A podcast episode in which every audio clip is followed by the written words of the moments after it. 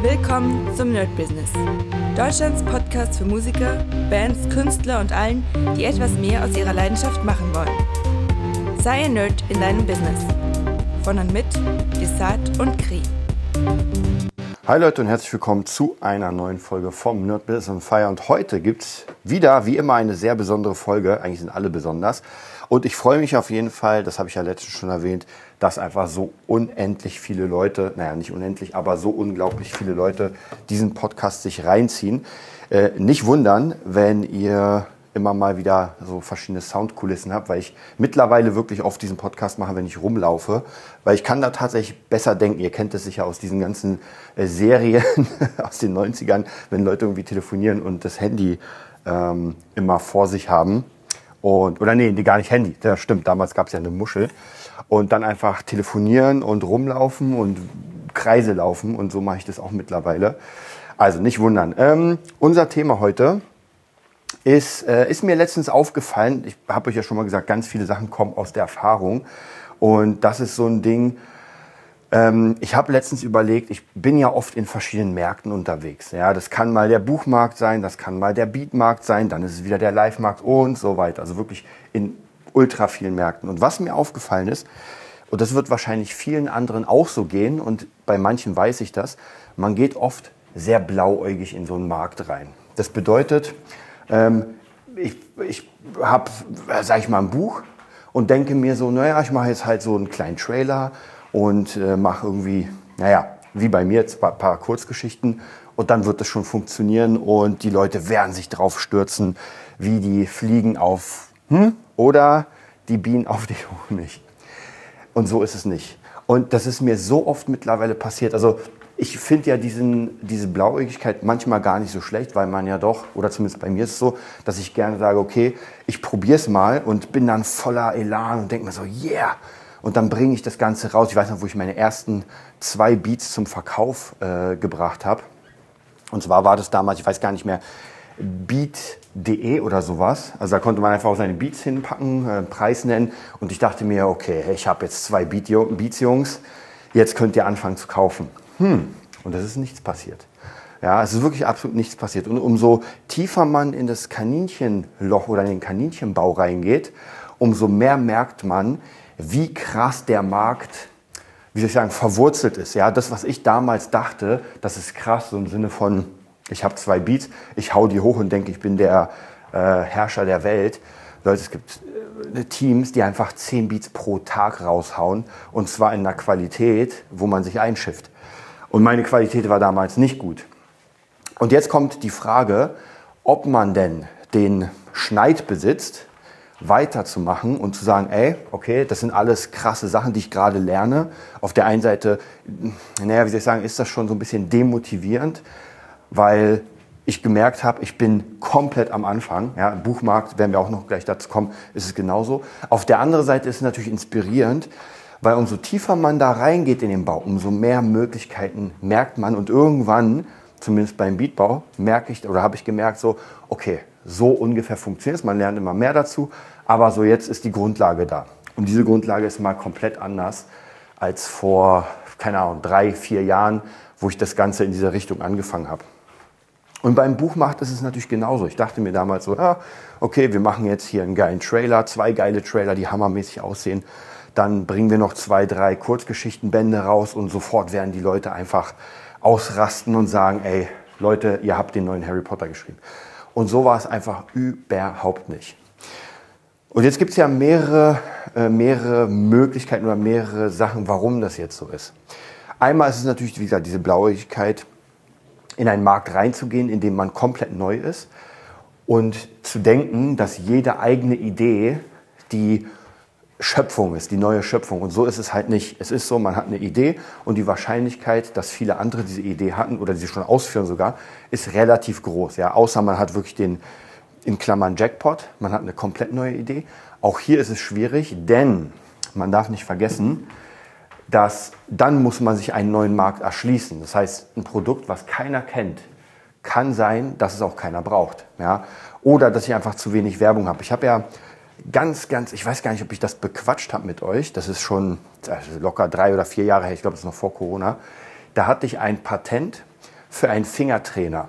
Und zwar für alle Gitarristen unter uns, das ist ein Gerät, äh, das nur vier Bünde von einer Gitarre hat und einfach nur so ein Stück Holz mit vier Bünden und Saiten. Das heißt, man kann da so ein bisschen seine äh, Technik üben, man kann Akkorde üben, also relativ easy. Das Ding passt in jede Tasche. Und ich habe das damals, ja, was heißt erfunden? Ja, irgendjemand hat das sicher vor mir erfunden, aber ich habe es patentieren lassen und hat auch alles ganz gut geklappt. Ich hatte ein paar Modelle gebaut mit, äh, mit verschiedenen Leuten. Am Ende sind wir dann bei MGH, haben wir das geilste Modell gebaut, ist leider nicht auf den Markt gekommen, weil es einfach zu teuer gewesen wäre. Und zeitgleich ungefähr, also ein Stück später, haben das die Chinesen auf den Markt gebracht. Und zwar eine viel billigere Version. Also ich habe mir die sogar geholt, die kostet nämlich genau 7 Euro. Und unsere Version hätte alleine, ich glaube, Baukosten, je nachdem natürlich wie viel, aber ein Stück würde dann 50 Euro kosten, alleine an Baukosten.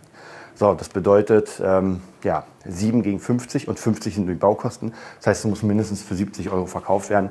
Und das ist dann schon ein bisschen schwieriger. Das wurde dann nachher so ein bisschen mehr, wie soll ich sagen, wurde ein bisschen äh, vom Jamstick hieß der, glaube ich. Da gab es noch mehrere Versionen und so weiter. Auf jeden Fall habe ich dann versucht, äh, mit meinem Anwalt tatsächlich die äh, chinesischen Firmen zu verklagen. Aber keine Chance. Das interessiert die überhaupt nicht. Das heißt, äh, man schreibt die an, die sind auf einmal weg, nehmen ihre Produkte weg und dann gibt es eine neue Firma, die genau das gleiche hat. Mit, äh, den kann man noch nicht mal schreiben, wenn man sich die Adressen anguckt. Äh, die kann man gar nicht buchstabieren. Das sind ja einfach mal 50 Zahlen hintereinander. Was schon wirklich sehr, sehr, sehr krass ist. Also da muss ich wirklich sagen, puh. Aber kommen wir weiter zu diesen ganzen Märkten, weil das ist sehr interessant. Also hier wäre zum Beispiel äh, eine Sache, es gibt ein Produkt, das kennt so noch niemand und ähm, ja, das muss man jetzt den Leuten erstmal schmackhaft machen mit einem krassen Branding und Marketing.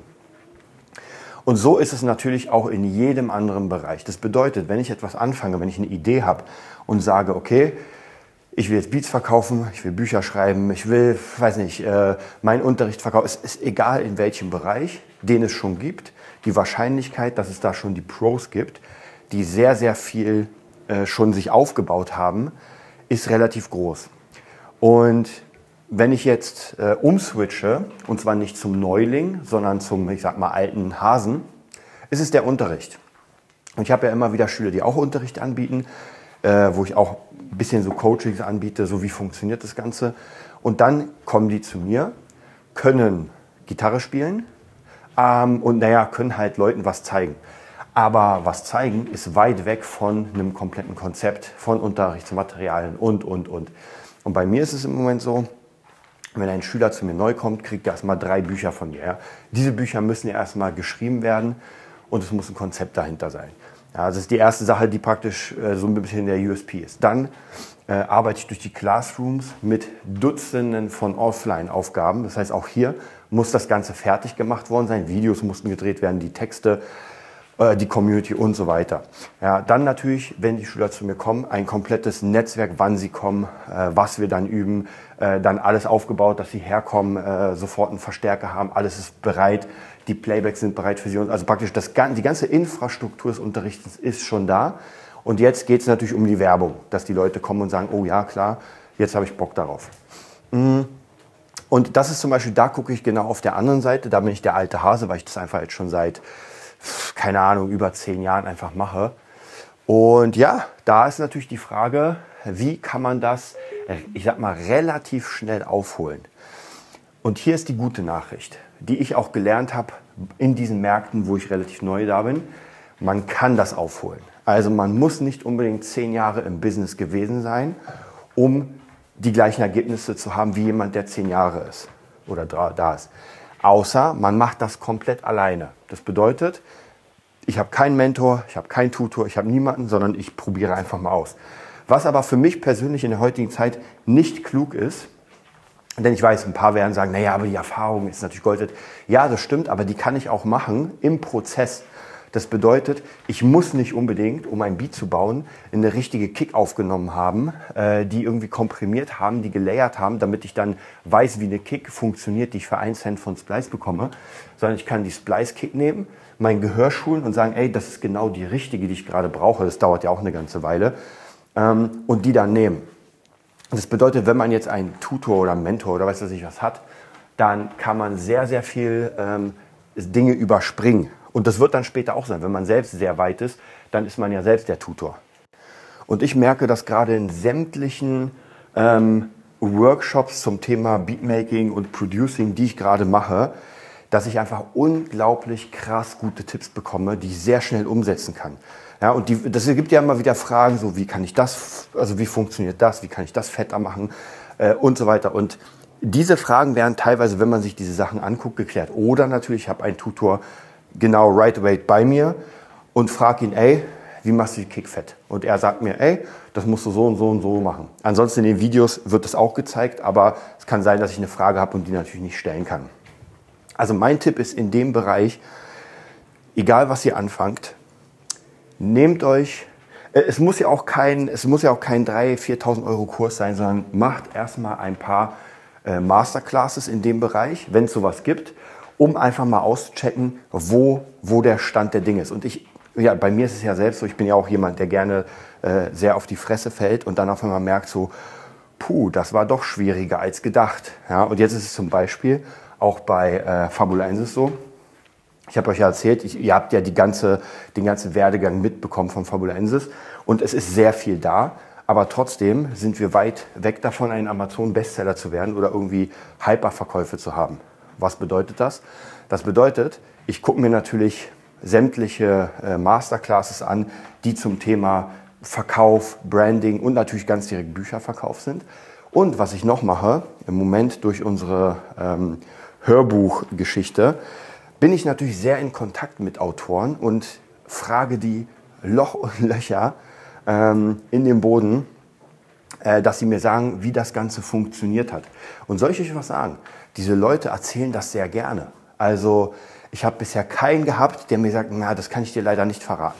Ja, die erzählen unglaublich gerne, wie sie es machen. Und bei mir ist es ja auch so, wenn mich jemand fragt, ey, äh, wie könnte ich denn zum neuen Mega-Gitarrenlehrer werden und viele Schüler und hochpreisig sein, dann würde ich ganz genau sagen, wie ich es gemacht habe. Ja, das heißt ja noch nichts, aber zumindest weiß ich, wie ich zu meinen Ergebnissen gekommen bin. Und auch jetzt zum Beispiel hier beim Podcast, wenn mich jemand fragt, hm, wie kann ich denn frei sprechen lernen?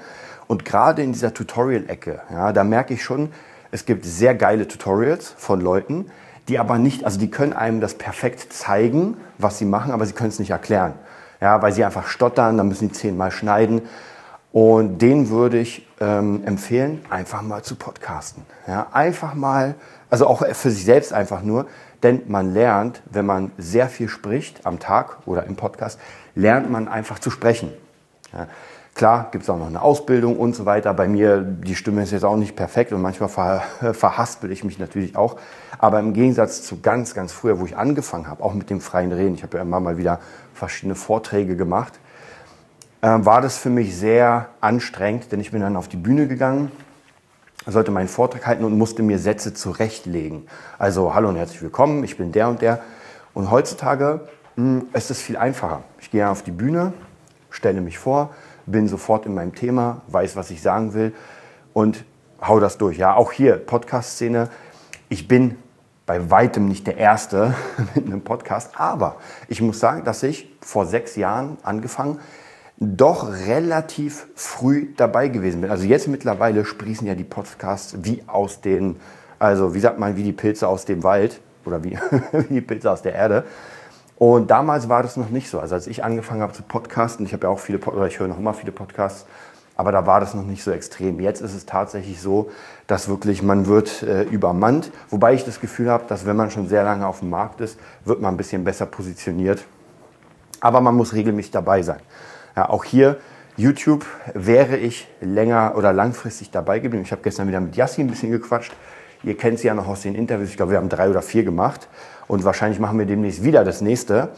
Ähm, und sie erzählt dann einfach, äh, ja, einfach weiter ihren Werdegang. Also wenn ihr, wenn ihr Bock habt, eine Erfolgsgeschichte zu hören, dann hört euch das erste Interview mit Yassi an, wo sie hier war, wo sie noch sehr, sehr, ähm, wie soll ich sagen, unerfahren war, ja, noch gar nicht so viel lief.